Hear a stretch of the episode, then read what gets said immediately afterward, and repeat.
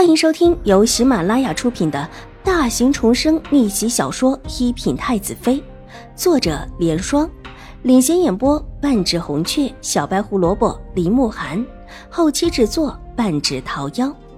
喜欢宫斗宅斗的你千万不要错过哟，赶紧订阅吧！第八百八十二集，大姐觉得。是谁给我的镯子和长命锁涂上了蜜呢？邵婉如也没有隐瞒自己知道了这件事。我记得这两件东西都是府里送来的，我从来没有带过。这我就不知了，或者是哪一个下人干的？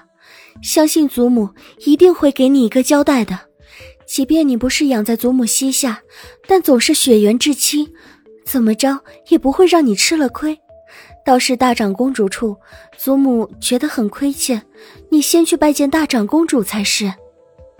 这意思是让邵婉如去大长公主府周旋一下。好，我一会儿进去看外祖母，祖母那里希望大姐多解释一番，免得到时候祖母又斥责我。邵婉如意有所指道：“应该的，应该的。”邵颜如点点头，两个人又说了几句话之后，又各自的上了马车。待转了下山路，便分道扬镳，各自离开。但没有一个人先去的兴国公府。殿下，殿下，扈小姐是后面的马车，看样子不是去兴国公府。小刘子爬进了马车，激动道：“但也知道怕人听到。”特意压低了声音，听起来像是被掐了脖子的小鸡在叫，诡异的很。不过楚留心听习惯了，就不觉得奇怪了。他们守在这十字路口可有两天了，就是没有看到兴国公府的马车。这会儿不但看到了，而且还发现了后面一辆是少武小姐的马车。运气不错，跟上。楚留心得意洋洋的点了点头，幸好自己聪明。知道新国公太夫人病了，山上的邵婉如必然坐不住，肯定得下山来探病，守株待兔的功效也是很好的。看，这才等了两天就找到了人，最主要的还是不但找到人，而且还发现哪一辆车里面是邵婉如。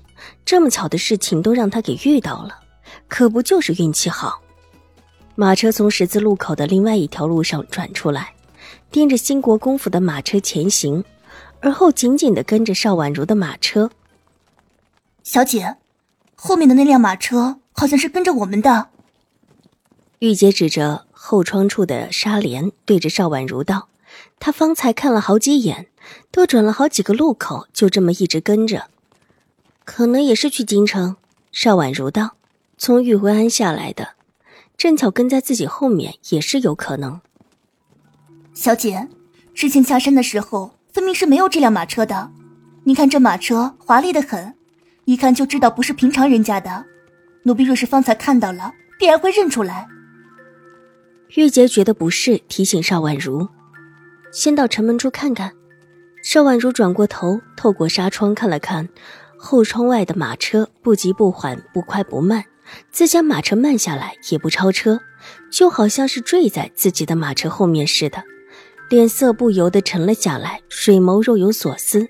这辆马车的确是很可疑，却不知道是自己多想了，还是原本就是这个意思。这会儿没到京城，一时间看不出来，只能够静等。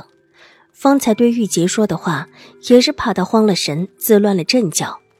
一路过去，待到了京城门口，今天进城的人特别多，许多人都在排队，都是普通的平民。兴国公府是世家大族，当然不用排队。跟着邵颜如的马车上前，看到舒淇对守门的士兵说了什么，又伸手指了指身后的马车，然后从怀里拿出了一份帖子。士兵看过之后立即放行，两辆马车一前一后的进了城门。小姐，那辆马车也进来了。玉洁一直关注着后面的情形。看到一个小厮从马车里出来，也对着士兵说了几句话。这一次连名帖也没有拿出来，士兵立时恭敬地放了行，比之方才对兴国公府的马车更加恭敬。邵婉如的眉头皱了皱，身后的这辆马车主人身份不同寻常，却不知道意欲何为，是因为邵颜如，还是因为自己，或者真的是个巧合？邵颜如的马车在路口往向新国公府行去，邵婉如走的是另外一个方向，两辆马车分开，邵颜如并没有发现跟在邵婉如身后的那一辆马车，他的注意力就在邵婉如的身上。见邵婉如果然没有跟来，心里松了一口气。待得到了下一个路口，立即吩咐马车转了一个方向，不是往新国公府去，而是往另一处。转了好几个弯，舒淇一直紧紧地盯着后面，生怕邵婉如的马车不知什么时候冒出来。